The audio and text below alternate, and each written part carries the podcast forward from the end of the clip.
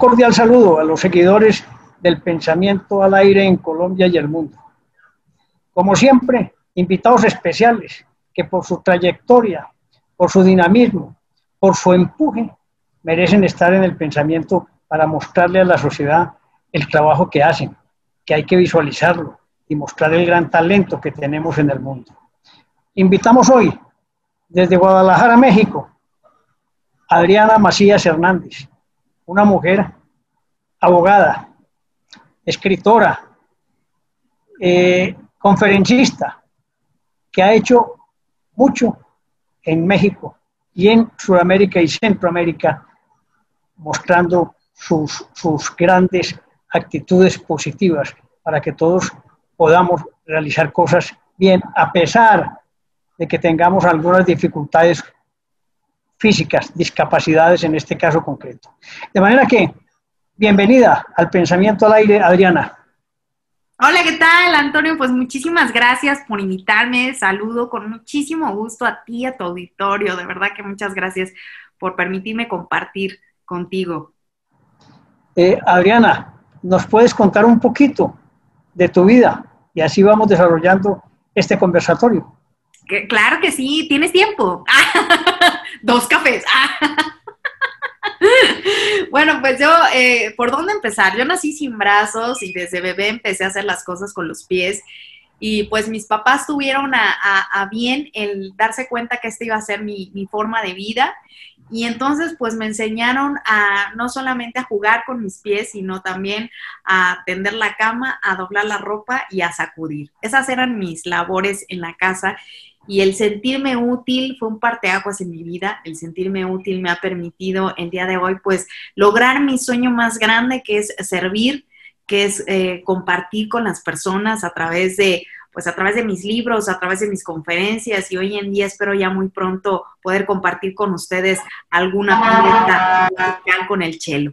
Eh, Adriana, ese, ese, esa, el darte cuenta de esa discapacidad no fue un impacto para ti, sino que aprovechaste otras capacidades, los pies, para poder desarrollarte, ¿no? Bueno, pues como todo adolescente, obviamente quiere ser perfecto, ¿no? Yo creo que eh, en la adolescencia lo que aprendes es que los errores son en realidad retos y son parte de crecer, son parte del aprendizaje y que el equivocarnos nos va a desarrollar otras inteligencias y que nos va a desarrollar otros conocimientos y otra madurez, pero bueno, eso es algo que adquieres con el tiempo. Entonces, obviamente en, mi adolescencia, pues sí, para mí era no triste eh, el hecho de no tener brazos. Lo que se me hacía muy difícil asimilar es que muchas cosas no las podía hacer, que sí tuve un desfase para mí importante en comparación con otros compañeros, por eso es súper importante que nunca te compares con tus compañeros, porque todo el mundo lograremos nuestros sueños, nuestros proyectos a nuestra manera, con nuestro tiempo y, sobre todo eh, como lo sabemos hacer, pero sin, sin esta presión de compararnos con los demás. Entonces, pues yo como todas las chicas, este, de, esa edad quería pues tener mi novio, quería manejar un auto, quería poder ganar mi dinero, quería trabajar y pues todas estas cosas no las podía lograr hasta mucho tiempo después. Y cuando tuve la oportunidad pues de, lograrlos, para mí fue una bendición y una muestra fiel de que cuando uno es paciente, es disciplinado, se compromete, pues logra sus proyectos. Adriana, eh, ese momento de la adolescencia y de la niñez también, eh, ¿sufriste por bullying y cosas de esas que te hacían en el colegio o nunca? Pues más bullying me hacía yo que mis compañeros, la que me hacía bullying era yo. Eh, yo siempre he tenido un humor muy negro, entonces este, no, no había manera de hacerme bullying porque yo tengo un humor muy negro y lo disfruto mucho y me encanta. Yo soy una apasionada del humor negro. De hecho, pues sí tengo que ser a veces un poco medida porque a, veces pues las personas no están listas para el humor negro que yo tengo y a veces incluso se sienten hasta mal o se sienten incómodas. Yo esa, es una, esa, es una ventaja de la personalidad, ¿no? Yo creo que sí. Sí, eso es, eh, digamos que eso hace la diferencia. Yo creo que sí. Yo creo que hoy sí, hoy sí lo veo así, pero yo, Fíjate que en mi época no valoré tanto el, el, hecho de sentirme tan feliz y tan segura con mis compañeros de la primaria, de la secundaria, de la prepa. Hoy en día que doy conferencias de bullying porque he estudiado, porque la verdad no lo viví, eh, pues no sabes cómo pues valoro eh, este, este aprecio, este cariño, esta amistad que desarrollamos mis compañeros y yo. Yo hoy en día tengo mis grupos de chat con mis amigos de la primaria, mi amigo de la, de la prepa, de la universidad, y son mis hermanos del alma y los adoro y los quiero muchísimo. Y hoy en día que veo tantas historias tan terribles de, de bullying, tan violentas, mm, realmente pues me doy cuenta que hace tanta falta un, educarnos en autoestima, un educarnos en amor propio, porque justamente las personas que, agreden son las que más amor necesitan y más contención y más, y, más eh, pues verlos, ¿no? Obviamente eh, necesitan llamar la atención de una manera y cuando no lo logran de una manera positiva, pues siempre está el otro camino, ¿no? el otro camino de agredir a los demás, a mostrarse más fuertes, ¿no? Claro. Adriana, eh, eh, eso también tiene que ver mucho con la formación en tu casa. Supongo, y espero que me lo ratifiques, que los padres siempre eh, no fueron complacientes, sino exigentes, para que tú te pudieras defender o no. Pues mis papás, mm, mis papás siempre me educaron mucho en el, amor, en la responsabilidad y en la actitud.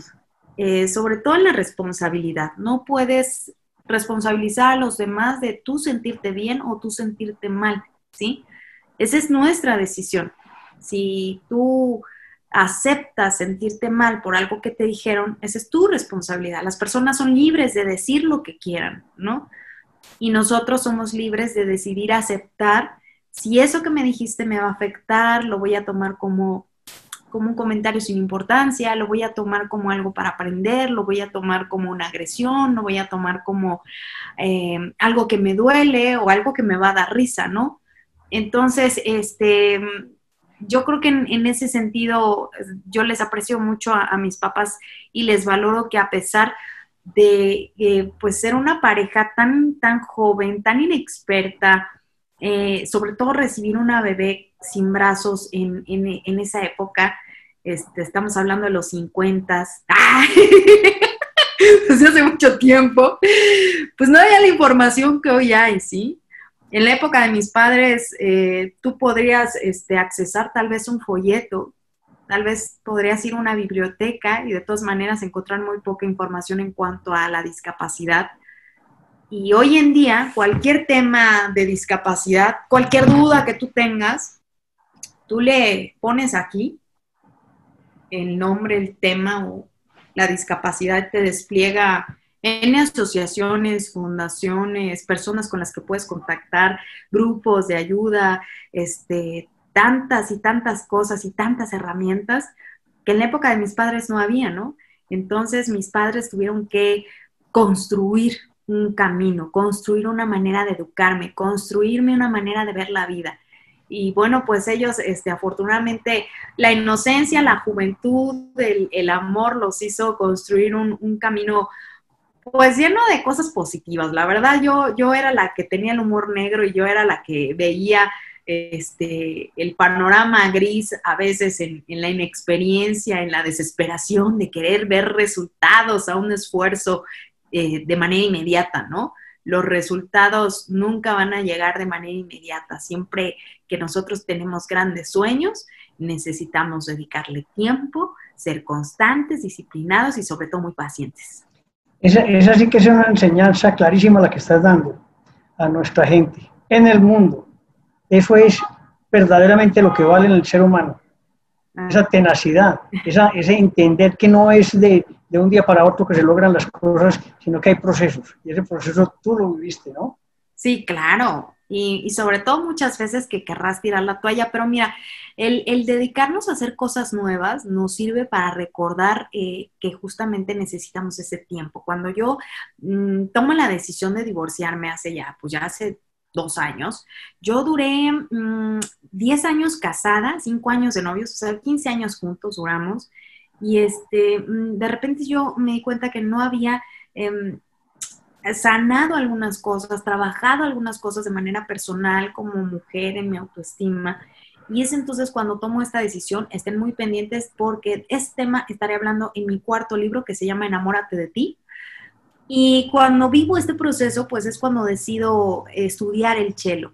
Y es entonces cuando descubro que, redescubro más bien, porque muchas veces se, se nos olvida a todos, ¿no?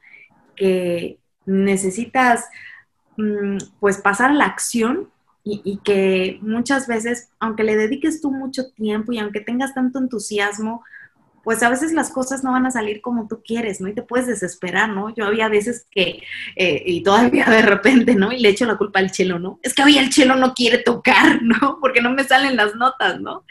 Y bueno, pues a veces, aunque tengamos todo nuestro empeño, toda nuestra disposición, pues a veces las cosas no salen, pero no quiere decir que por eso vamos a tirar la toalla o vamos a fracasar, ¿no? Hay que buscar entonces otra manera, otro tiempo, dar nuestro espacio, investigar en qué estamos fallando, qué estamos haciendo mal y entonces hacer esos pequeños ajustes, ¿no?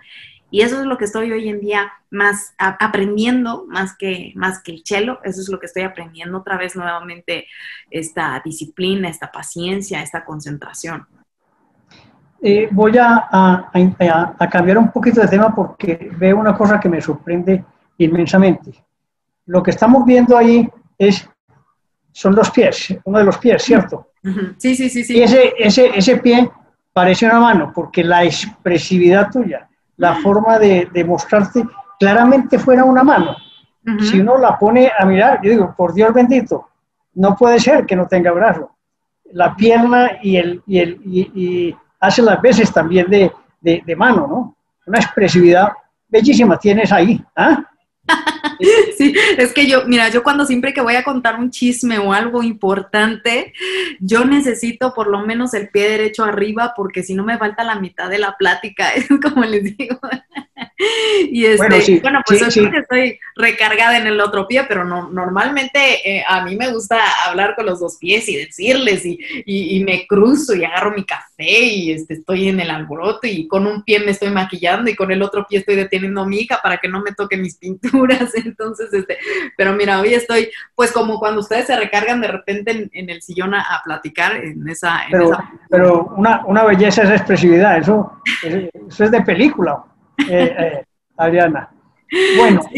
fíjate que es algo, bueno, yo creo ese es heredado a mis padres porque pues normalmente nosotros como niños imitamos todo lo que hacen nuestros papás, ¿no? Entonces mi mamá y mi papá hablan mucho con las manos. Entonces, este, pues yo creo que de verlos desde niña, yo aprendí a hacerlo así y, para mí es, este, es inevitable, de repente incluso, aunque traigo a veces los zapatos y estoy platicando, estoy moviendo así el pie porque yo necesito expresarlo de alguna manera. Y en alguna ocasión me dijo este, don Francisco hace muchos años, me dijo, yo he conocido personas que pintan con los pies, he conocido personas que escriben con los pies pero yo nunca había conocido una persona que hablara con los pies, entonces eso se me hizo muy curioso, pero se me hace muy extraño, las mujeres hablamos hasta por los codos y como yo no puedo hablar hasta por los codos, hablo hasta por los pies. pero eso es, una, una, una, es, es, especial, es que te veo la expresión de los, de, de, los pies y es como si estuvieras hablando con las manos, una, una maravilla. Eh, Adriana, bueno, te saqué de contexto pero volvamos un poquito. Tú estudiaste licenciatura, eres abogada. Luego has escrito un poco de libros. ¿Pero por qué te gustó el derecho? Pues en realidad no fue algo como que me gustara propiamente el derecho. Yo más bien este, me sentía mm, no en deuda porque nadie me lo estaba cobrando, pero sí me sentía con esta necesidad de, de reciprocidad a lo mejor, ¿no? A mí me habían ayudado hasta ese punto de mi vida muchas personas, principalmente mis papás, mi hermana, y yo me sentía con, mm, no con el deber, con la necesidad de poder eh, contribuir con un poquito de, de todo ese amor, de toda esa ayuda que había recibido de mis papás, de mi hermana. Y en su momento pues mi visión de esa época fue que a través del derecho yo podría compartir o podría ayudar a alguien, ¿no? Después aprendí que las carreras todas tienen esa finalidad, ¿no? Y después, pues la vida me trajo por este, por este camino de, de dar conferencias, de motivar, de escribir. La verdad es que no lo tenía pensado, no lo tenía planeado así la vida me dio ese regalo y no sabes cómo lo he agradecido, lo he valorado y hoy lo he extrañado un poco porque la verdad es que sí extraño los escenarios. Ya tuve la oportunidad de compartir hace ya casi tres semanas en un evento este, presencial, muy cuidado, con todas las medidas de seguridad. Parece ser que, en diciembre volveremos a tener otro evento presencial y para mí fue como un oasis. La verdad que, que lo extrañaba muchísimo. Oye, Adriana, eh, hiciste la tesis sobre el tema de, la protección eh, de la discapacidad, ¿cierto? Eh, ¿Eso ya es ley de la República o se quedó en la tesis? No, sí hay una ley ya en México en cuestión de cultura de la discapacidad. Sin embargo, bueno, tú sabes que puede haber miles de leyes, pero si no se conoce, si no se aplica, finalmente se convierte en letra muerta. Necesita todavía mucha difusión mucha em, conciencia y sobre todo el, pues el poner en práctica ¿no? esos, esos, esos conceptos. Y, ese, y, el ponerla en práctica es una tarea de gobierno, ¿no? Pues desde mi punto de vista creo que, yo siento que hay que ponerlo eh, en práctica todos, ¿no? Creo que es una responsabilidad de todos, principalmente de las personas con discapacidad, poder compartir con, con buen ánimo, con amor, con paciencia a la sociedad en general, cómo tendríamos que hacer para poder generar una inclusión al 100%, pero creo que es una tarea de todos.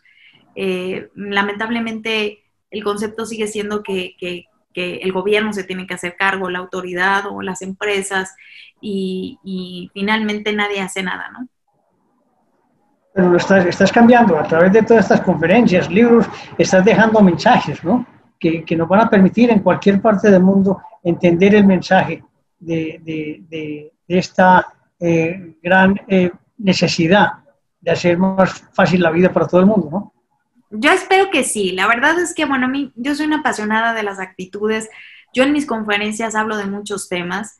Eh, no, no, no solamente en cuestión de discapacidad, pero sí, sí espero que todos estos temas, eh, sin querer, sin que se toque el tema, pues hagan reflexionar a todas las personas y, veamos la discapacidad desde otro enfoque. Eso, eso hay que hacerlo, porque realmente personas como tú son ejemplo de que no hay nada imposible, todo se puede. La actitud, la formación ayudan a que se logren los objetivos, ¿no? Claro que sí, no, pues te agradezco mucho, mi querido Antonio, por tu concepto. Pues mira, yo, yo, obviamente el que te digan que eres ejemplo, pues te pone en una posición de una gran responsabilidad. Yo, de verdad que se los digo desde lo más profundo de mi corazón, trato de ser siempre muy congruente, trato de ser siempre muy responsable con lo que digo, trato de ser y hacer y decir lo que, lo que hago, este, vivirlo eh, pero desde luego es un trabajo diario, es un trabajo constante, ¿no? Porque pues todos los días cambiamos y, no todos los días nos sentimos fuertes y no todos los días tenemos el mismo ánimo y no todos los días tenemos eh, la misma disposición, pero em, si nosotros trabajamos en esta disciplina de pensamiento y en esta disciplina de acciones y de actitudes, pues desde luego que podemos lograr cualquier cosa que nos propongamos y sobre todo darnos cuenta que para poder lograrlo siempre va a haber mil maneras. A lo mejor no la vas a lograr como lo tenías pensado o como lo visualizaste o como te comparaste con alguien y creíste que lo ibas a lograr de esa misma manera, pero si tú te das a la tarea de crear tus propios caminos, pues claro que lo vas a lograr. Muy bien todo esto ha llevado a que tú escribas, tienes varios libros. Así es, ya vamos en, bueno, el cuarto, que ya está listo. Yo tenía ganas de presentarlo en mayo, este, de manera presencial, pero bueno, pues no se pudo. Ahorita estamos viendo si va a haber Feria del Libro en Guadalajara en diciembre, que ustedes saben que es la Feria del Libro de las más importantes. Y este, y bueno, pues estamos como con los dedos cruzados de que sea, se pueda hacer algo presencial. Aún no nos han confirmado, pero si no se logra, yo creo que será de manera virtual, porque bueno, pues ese libro ya está en charola, ya salió del horno desde, desde marzo. Entonces, este, yo espero, eh, si no es presencial, en diciembre ya presentarlo. en línea y se llama Enamórate de ti y justamente habla, habla mucho de autoestima, habla mucho de responsabilidad, habla mucho de, desapego, habla mucho de compromiso, pero sobre todo de enamorarnos. Qué maravilla. ¿Y los otros libros han sido temas eh, en, en la misma vía o no? Sí, el primer libro se llamó Abrazar el éxito este primer libro, bueno, yo tenía mucho temor de escribir porque quiero confesarles, pues yo no, no tenía pensado dedicarme a esto. Finalmente la vida me, dio este, este maravilloso regalo y yo lo agradezco y lo disfruto mucho. Sin embargo, sí ha sido una responsabilidad y mi primer libro lo escribí cuando tendría yo unos 24 em, años. Entonces, este, pues a los 24 años todavía faltan cosas por madurar y me daba mucho temor escribirlo, pero finalmente decido escribir todo lo que había aprendido de tantas y tantas personas extraordinarias con las que he tenido la oportunidad de compartir, lo que he aprendido de ellas y, bueno, pues en ese libro está plasmado pues lo, que aprendí de estar con pues, tantos maestros, con los papás, con, cuando estuve con los niños con cáncer, cuando estuve con problemas, jóvenes con problemas de drogadicción, de anorexia, de bulimia, de suicidio. Y para mí fue pues un, un, un, recabar de información y de conocimiento y de experiencias que está plasmado ahí en ese primer libro, que tenía pensado yo pues para adolescentes y adultos y para mi muy grata sorpresa me empiezan a llegar correos y mensajes de niños de 9, de 10, de 11 años pues platicándome sus inquietudes y, compartiéndome y preguntándome cosas del libro, así que decido escribir un segundo libro ya muy enfocado a niños, es una historia épica de valores, de mucha fantasía, se llama La fuerza de un guerrero, y este, y después de ese, mi segundo libro, escribo un tercer libro que se llama Prometo amarme y respetarme todos los días de mi vida, que es como el darme cuenta de que estaba metiendo la pata en cuestión de relación de pareja. Y y que muchas veces decidimos hacerlo así las mujeres por cumplir con este protocolo social, ¿no? De repente las mujeres puede ser muy buena en tu trabajo, puede ser este muy eficiente, pero si no, si no tienes novio es así, ah, ya te voy a presentar a alguien, ¿no? Ya tienes el novio, ah, ¿para cuándo la boda, no? Ya te casaste, ya, ¿y para cuándo los hijos, no? Ya tienes el primer hijo, ya, ¿para cuándo el segundo, no? Entonces, finalmente todo el trabajo que haces de manera personal no cuenta si no has llenado el requisito de estar casada y con hijos y a lo mejor con la parejita, si es mejor, ¿no?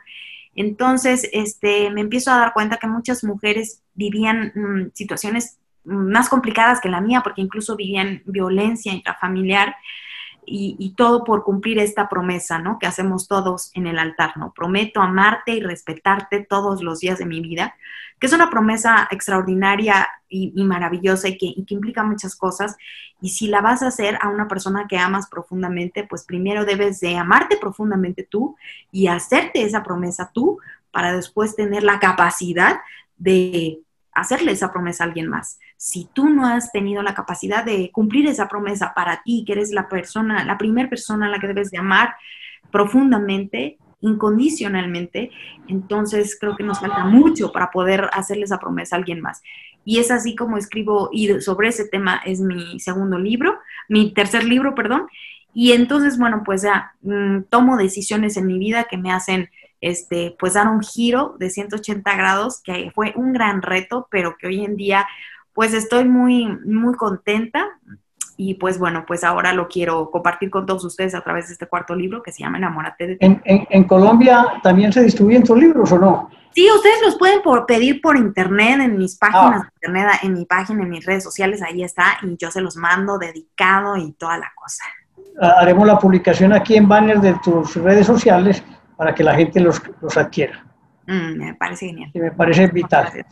Pero yo quiero, eh, antes de seguir con nosotros, con este último libro, que nos cuentes tu experiencia, porque hablo que te casaste, eh, eh, hoy tienes una hija de cinco años. ¿Cómo ha sido eso?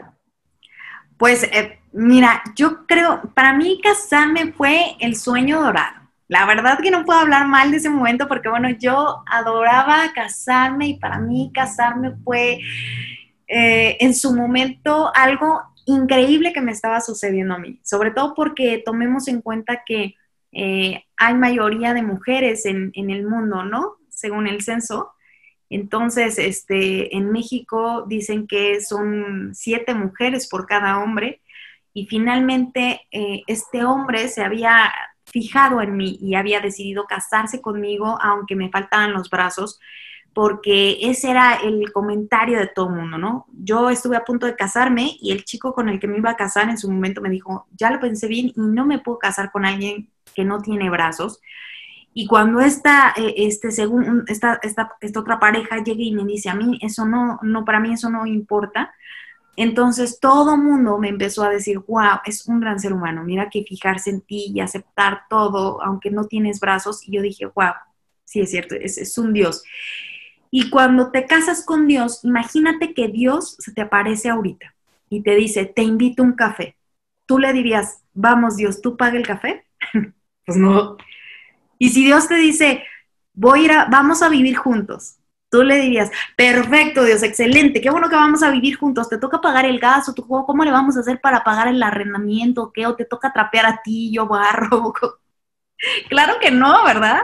Entonces yo veía al papá de mi hija como eso, como un Dios, y, yo dividí la autoestima en pilares, ¿no? Podemos tener muy buena autoestima como mamás, como hijos, como hermanos, como amigos, pero como mujer pienso que a mí me faltaba todavía sanar esa parte en cuestión de la autoestima y lamentablemente pues eh, la sociedad me reforzaba el, el, hecho de tener esta, esta gratitud de haberse casado conmigo por el hecho, aún con el hecho de no tener brazos, ¿no?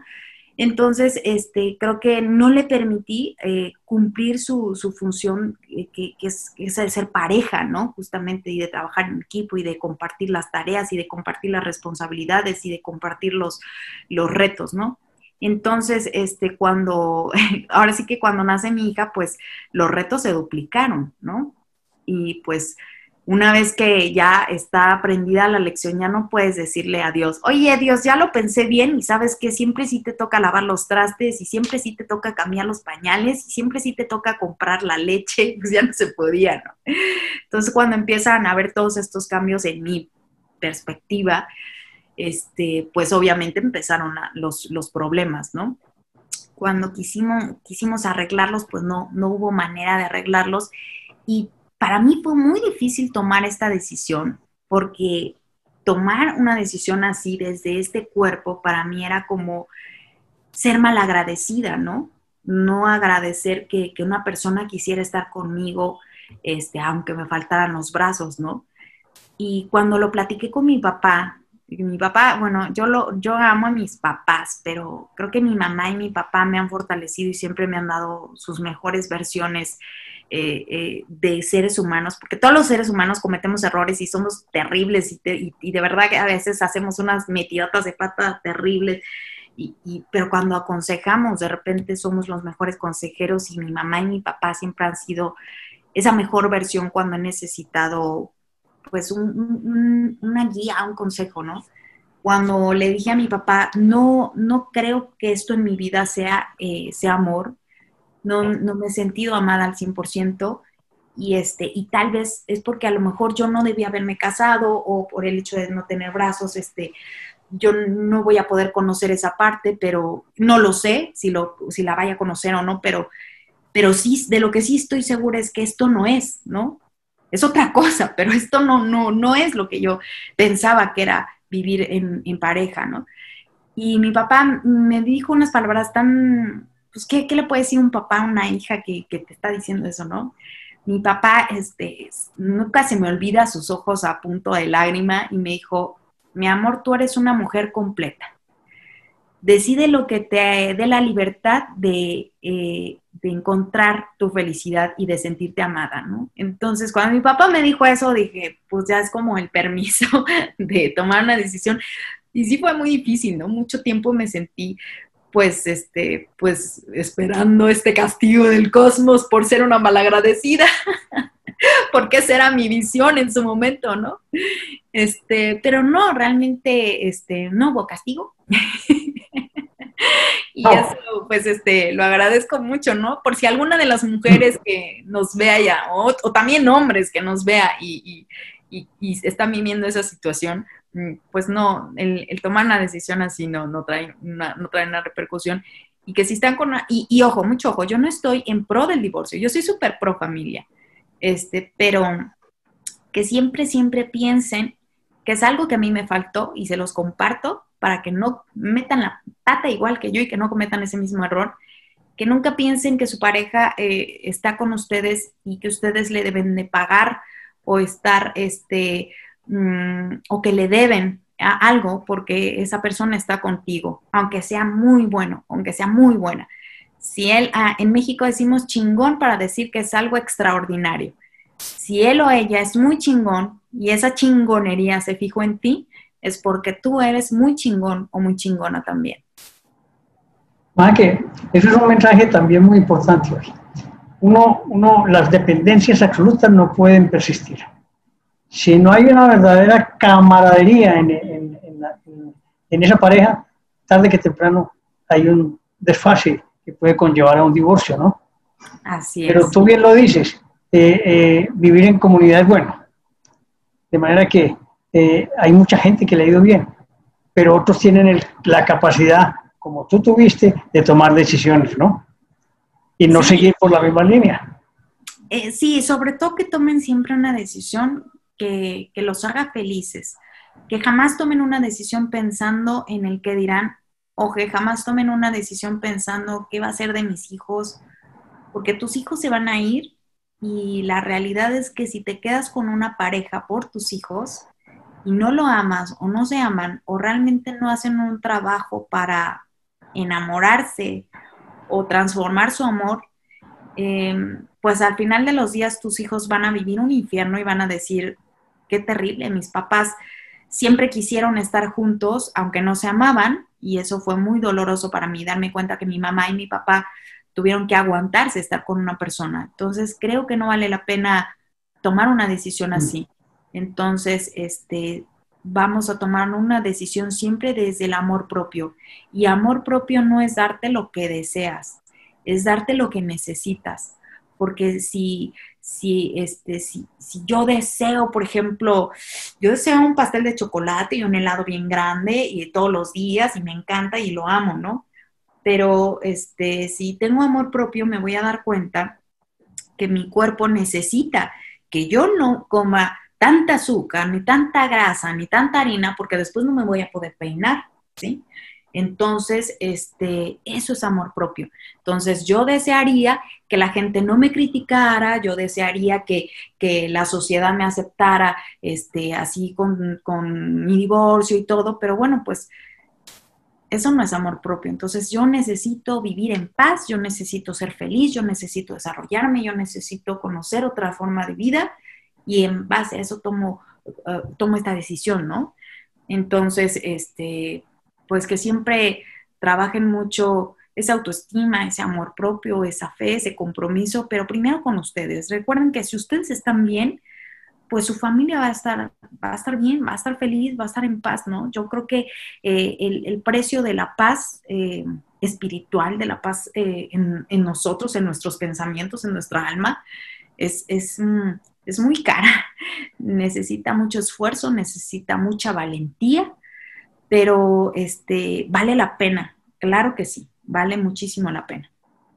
Adriana, eh, yo pienso que creo y estoy convencido de que todo esto que nos estás enseñando, nos estás mostrando desde, tu fuerza interior y que lo has transmitido en libros y conferencias y en la forma de vida que has llevado, pues es un ejemplo digno de imitar. No hay limitante física ni mental que nos impida hacer lo que queramos siempre y cuando tengamos un objetivo claro de vida. Y eso es lo que tú tienes. Y esa es la enseñanza que nos das a todos. Una maravilla para el pensamiento al aire, haber recibido esta posibilidad de conversar contigo. Y sí te pido que le des un mensaje final a todos los que tienen algún tipo de limitante o tenemos limitante alguno de parte de ti, un mensaje que nos llegue al alma. Muchísimas gracias, mi querido Antonio. Yo también me lo he pasado fenomenal. Te agradezco muchísimo el espacio. Y qué mejor mensaje que cuando tú tienes un sueño, que cuando tú tienes un objetivo claro, eh, cuando tú tienes un propósito claro, que luches por lograrlo, que lo único que necesitas es ser valiente. Y valiente no es ir como alguien invencible que no le tiene miedo a nada, que nada le duele. Valiente es aquel que, aún sabiendo que puede haber dolor, aún sabiendo que va a necesitar un gran esfuerzo, aún sabiendo que no va a ser fácil, va tras ese propósito. Muchas gracias. Al contrario, muchas gracias. Besazo. Muy bien. Te, veremos con el chelo, ¿no? Primero Dios, claro que sí, eso el próximo año, primero Dios, estoy segura que lo vamos a compartir. Perfecto. Muchas gracias. Gracias a ti. Hasta pronto.